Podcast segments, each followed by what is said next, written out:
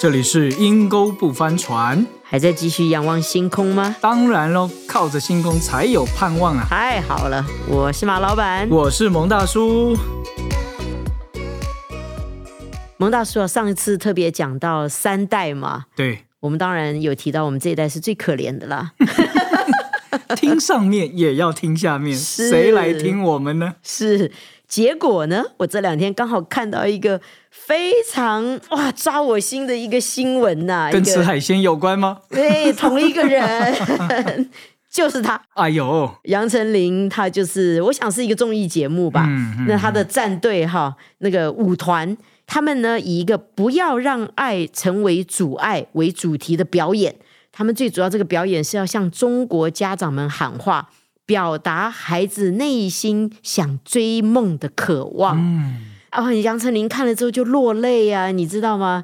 他就好像很理解他们想要走自己的路哈，可是但是长辈不理解。嗯，那他说，有的时候其实是因为没有听到彼此的声音，所以他特别喊话哦，他有感而发，对着这些大学生讲，他说：“让我们不要顶着爱的头衔去绑架别人，有时候沟通也很重要，嗯要让彼此听到自己的声音。”哇，哇，我听到这个，不要用顶着爱的头衔去绑架别人哦，我就 真的心里很有感呐、蒙大叔，你有没有被绑架过？有有有你真的有啊？有啊！爸爸妈妈常会讲：“我是为你好，我不会害你，你相信我的准不会错。”哎呀，这小时候也不知道啊，就好像真的就放下了自己的想法，去学这个，去选那个，去做这个，真的就是一句话：“啊，妈妈不会害我。嗯，我真的觉得，其实他们真的是为我们好哎，对，因为我觉得，我看我嫂嫂啊，她对两个孩子，我觉得他没有个人生活哎，嗯两个孩子接送这个活动，一会儿去打跆拳，一会儿去游泳，一会儿去拉小提琴，一会儿学数学、学英文。我觉得他没有自己的 life，哦，他把他们呃，我哥哥跟我嫂嫂把他们的积蓄全部都用在孩子的教育。哥哥好好的赚钱，我哥哥好好的赚钱，我嫂嫂呢就是接接送接接接送送，他没有社交活动，他也没有任何生活。嗯所以你知道，他真的是顶着爱，他真的是爱，嗯而且是全然的投入啊。嗯嗯，如果你要说投资一个公司的话，我觉得他是把他所有的家产、他的生命、他的感情、他的时间全部投在里面。你说他怎么能够不期望回报呢？哎，可是好像真的是我们华人的父母，真的好像是省吃俭用哈、哦，为了孩子，就是要让孩子能够出人头地，好好读书对呀、啊，不要想别的，一切都是为了让他们上最好的学校。对呀、可是你看，欧美人士好像不是这样子啊，孩子要读大学，将来那是他的选择，是你自己贷款，你自己去工作，对那是你要去做的事情。但我们华人父母好像竭尽我们一切所能的，爸爸妈妈没有完成的梦想，就靠你们全。部都在你身上了。对啊，我爸爸妈妈也是这样子啊。嗯他虽然没有很多的陪伴我们，但是整个所有的积蓄，我必须说，我爸爸妈妈没有用在投资房产，没有用在改善他的生活，全部给我们。我们家四个孩子哦、嗯出国读书，所以我爸爸跟我讲过的至理名言，至今刻骨铭心，就是 我想学大船嘛，我想拍电影啊，我想去学做导演嘛，是是是我喜欢影影音的东西。我爸爸就说，创作，哎，我爸爸说你这样子会在街上讨饭，我不想一辈子养你，你要不要去读电脑？哎呀，我就想好，哎，居然他讲我就听了耶。对，我但是你知道，你知道我们教育不同，我们那一年是填鸭式教育啊，老师说什么就听什么。嗯嗯啊，你不该做这个，不要想去想这个了，你这个是梦想了，你这个不切实际。哎，我们也都嗯算了老老实实，对呀找一个稳定的工作，稳定的工作。嗯可是我现在发觉下一代不一样。不一样。他们整个教育程度去学校，老师丢一个问题，你去找答案。对，我不给你标准答案，我不给你标准答案，你自己去找，然后你自己去摸，嗯你去创作，你去研究，你去研发。对，所以我发觉我自己带年轻人跟下一代人，我觉得他不喜欢你跟他讲你去做什么，他喜欢你跟他讨论，嗯，然后他告诉你他在踹什么，他想试什么。那所有你给的只是一个意见，一个参考。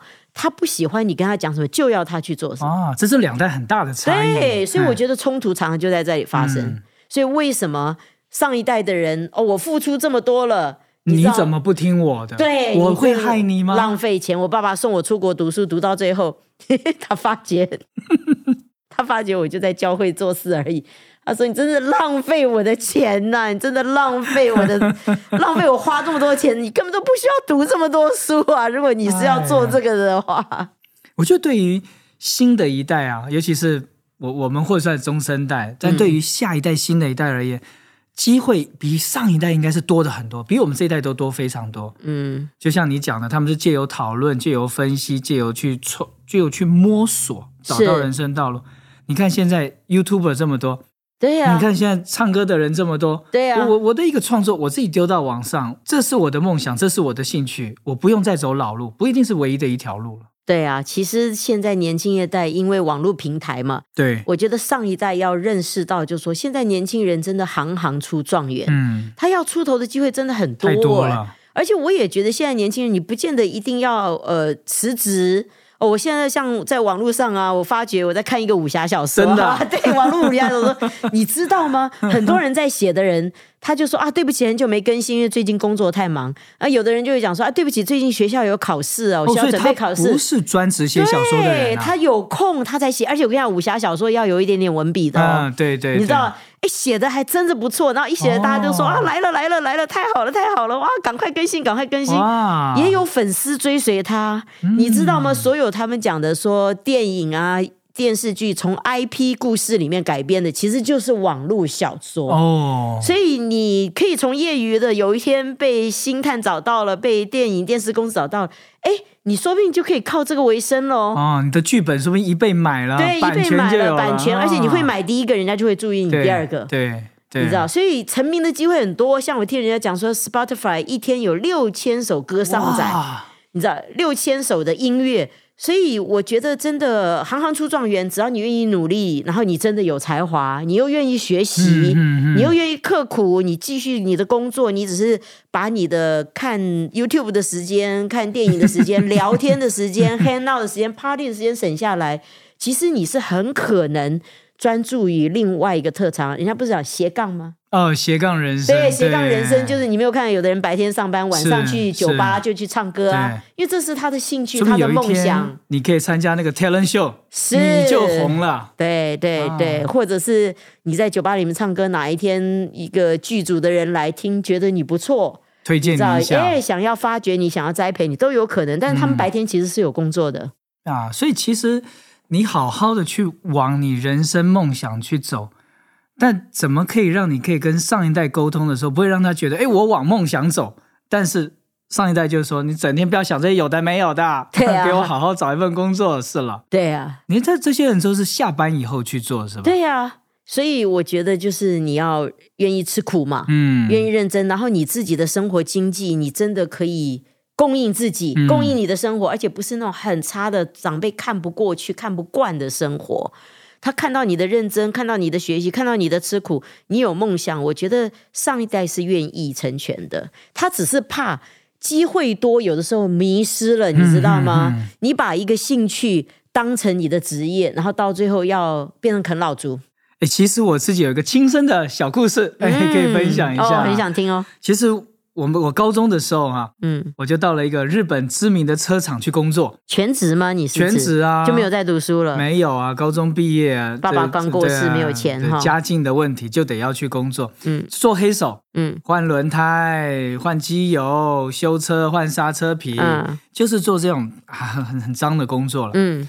然后哎，薪水还不错嘛，因为当学徒嘛。嗯啊，可是因为你高中毕业哦，你整天就是跟这些修车的人在一起，其实下班之后、嗯，去唱卡拉 OK，下班之后去海产店吃吃东西啊，打打牌啊，大家就是赌赌小钱，就这样打打麻将，这这就是我每天的生活。嗯可是，在差不多我工作了三四个月之后，有一天我们高中毕业的同学，大家说一个同学会聚一聚，嗯我就去啦。嗯在吃饭的时候啊，我的同学都在聊大学新鲜人哎、嗯哇，读书啦，大学的生活都开阔他们的眼界。嗯哎，那你讲讲你自己啊？我讲就是修车。嗯，我那时候就觉得我离他们好远哦。是然后我那时候就觉得我我不应该要这样子，我不应该这样，所以我就跟他们去借他们那时候补习的一些的讲义，嗯自己读啊？对呀、拿了好多本、啊，没有参加任何补习班？因为补习班的讲义已经够了，我觉得。哦。可是有的人还是花钱去上补习班啊，所以你真的很棒，你自学哈、啊，反反反正就我就是尝试看看嘛，嗯是是，反正晚上就读读读读，哎，就这样，哎，还真给我考上了，真的、哦，考上了第二年考上了学校。哎，考上了专科，嗯还不差哦，嗯。考上了专科。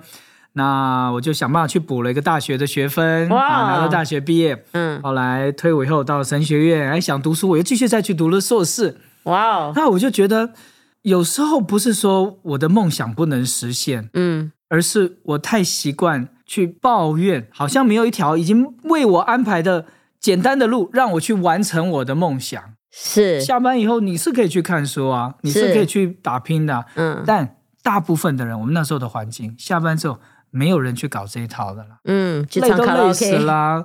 卡拉 OK 啊，放松一下吃吃海鲜啊，自己赚的辛苦钱总是要用在自己身上嘛。是。嗯你这样子倒是给我一个提醒。我上次看到一个文章啊，他就讲说，啊，有一个人他就在埋怨他做艺人的助理，嗯，然后他就说蛮辛苦的哦，啊，他说像保姆一样，嗯你要给艺人打伞，要给他倒水，然后帮他们通知事情、联络东西、拿这个拿那个衣服啊，各式各样。他说你的工作助理的意思就等于是保姆。他说，但是呢，那个钱你还不如真的去照顾小孩，做小孩子的保姆，钱都比较多。嗯就我就看到另外一个经纪人呢、他就说，他就说你 complain 什么呢？艺人的助理，这本来就是工作内容啊。他说，但是你有没有想过，你如果好好的做，剧组每一个人眼睛都是亮着的。如果人家看到你这个助理做的啊真的这个小事情都做的这么认真。哎呀，然后你态度又好，又愿意跟导演啊、编导，因为他是穿插于这个当中的人嘛。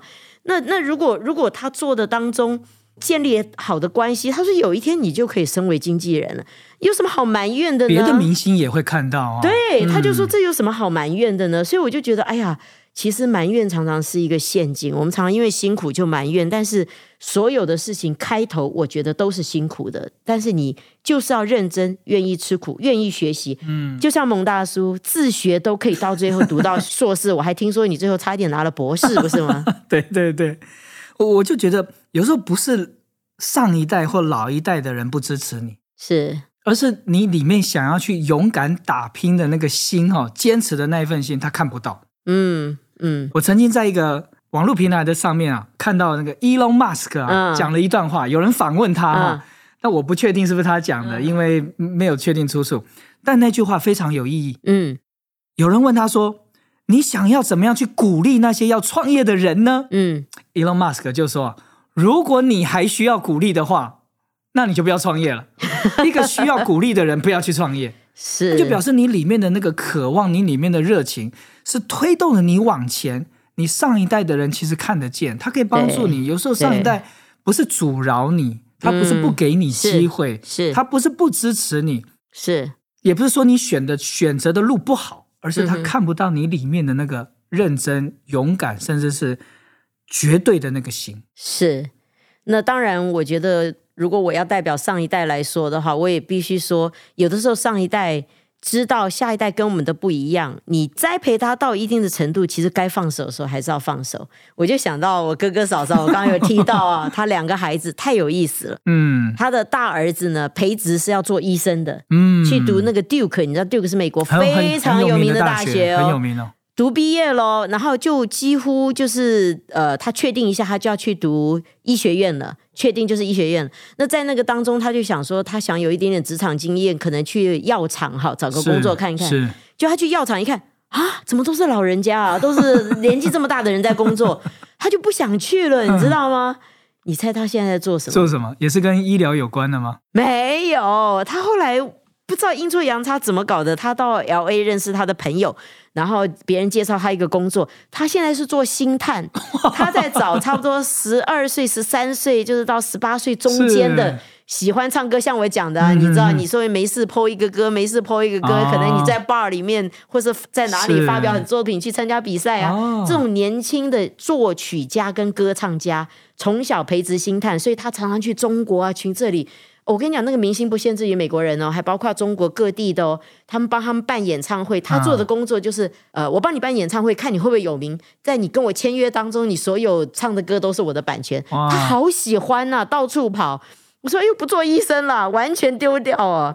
那哇，这个好好大的对跨啊，我界，哥哥嫂子就说：“ 哎呀，就是我就是培植到他这里之后，他要为他自己负责做选择，嗯所以我觉得该放的时候也要放。嗯，那他妹妹，我哥哥嫂子女儿更妙了，茱莉亚音乐学院的。哦，那很优秀，接接送送哦，就是我嫂嫂哦，没天没日的开到 L A，开到外州去钢琴比赛，全都是前非常多的比赛啊哎，全都是前几名。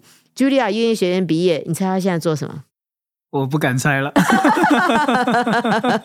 我都讶异呀，下巴都要掉下来。她没有在表演，也没有在弹琴了。艺术的方面嘛，也没有他在卖衣服，他每天都拿很漂亮的衣服穿在身上，然后就拍照，拍照完之后就 po 在网络上。他是卖高级衣服，高级衣服，然后联络这些客户啊，上流社会对，上流社会这样子卖衣服，他已经快做到经理了。你知道大学毕业没几年，高兴死了。我跟我嫂嫂说哇，这不钢琴都不弹了吗？我嫂子说，她说她不喜欢。我说也太晚发现不喜欢了吧？她说，哎呀，随便她了，她高兴就好了。我就觉得她真的培育你到一个地步，到最后她真的要转，我我觉得我哥哥嫂嫂没有再继续抗争哇，他就放手了。嗯，我觉得这个就是我们之前讲的一个界限。我觉得嗯这也是一个智慧啦。呀，真的是我想到圣经上面有一句话讲的哈，嗯，说你们做父亲的不要惹儿女的气，使他们失了志气。嗯哎、好像就是一个成全，成全之后就放手、啊。。对对，但我也想到圣经一句话，就说智慧之子是父亲欢乐。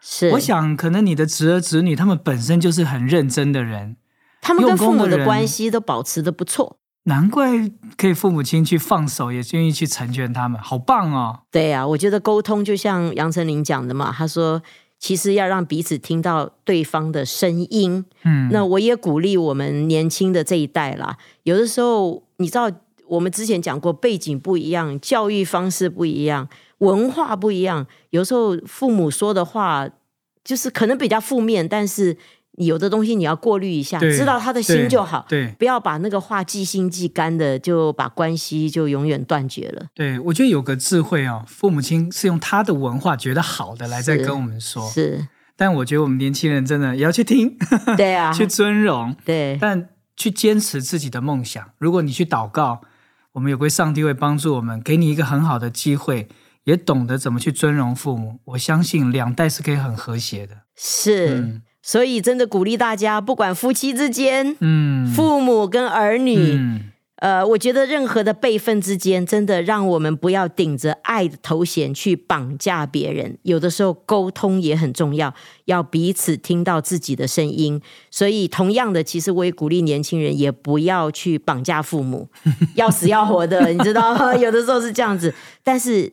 彼此听，上一代听下一代，下一代听上一代，夫妻之间彼此听，任何关系当中，我们都愿意彼此听。所以，如果今天的节目让你真的觉得我好像就陷在这种的环境的里面的话，希望今天的节目可以带给你力量还有智慧。我们就到这边喽。如果有什么好的故事或者是好的感动，欢迎留言给我们。拜拜拜。